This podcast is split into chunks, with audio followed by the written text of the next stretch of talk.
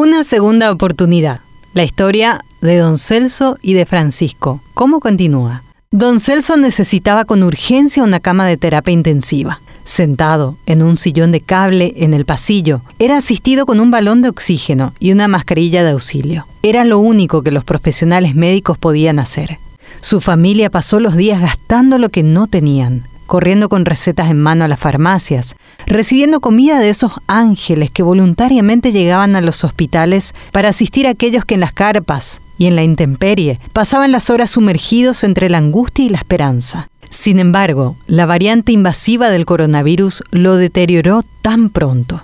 Don Celso, tapado con una colcha desteñida y abrazado a una almohada que le servía de consuelo y compañía, exhaló su último aliento de vida en ese pasillo donde el dolor se repetía constantemente. En ese mismo hospital, Francisco luchaba en una cama de terapia intensiva con esperanzas de vencer al virus. Desconocía que don Celso, el despensero, sufrió hasta el último suspiro a unos pocos metros de él. Respirando cada diminuto aire que podía, Francisco, antes de entrar a terapia, escuchó que una doctora lloraba de impotencia porque le reclamaban ingresar a terapia a otra persona urgente. De vida a muerte, fue la frase que escuchó no una, sino varias veces. En ese momento pensó en el juego mortal que había propuesto en su grupo, decía él, por cansancio al encierro. Él también estaba entre la vida y la muerte.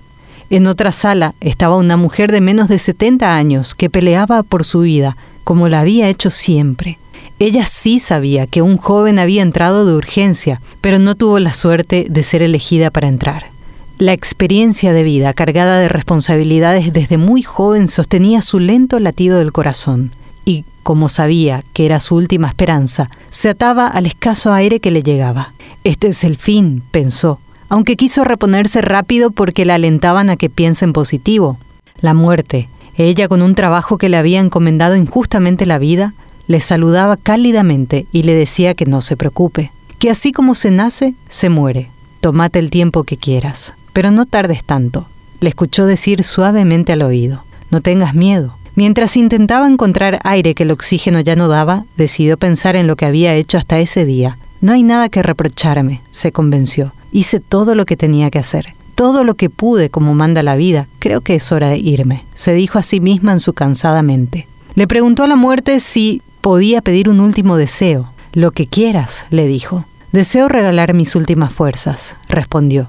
Solo no eres dueña de tu muerte, eres dueña de tu vida y de todas tus fuerzas. Vida ya no te queda, pero sí tus últimas fuerzas. Puedes hacer lo que quieras. Entonces, sus últimas fuerzas, como fue en toda su vida, las regaló a sus seres queridos que la llorarán y sin conocerlo, su último suspiro y poco de aire fue para Francisco, que en ese momento despertó y empezó a respirar mejor.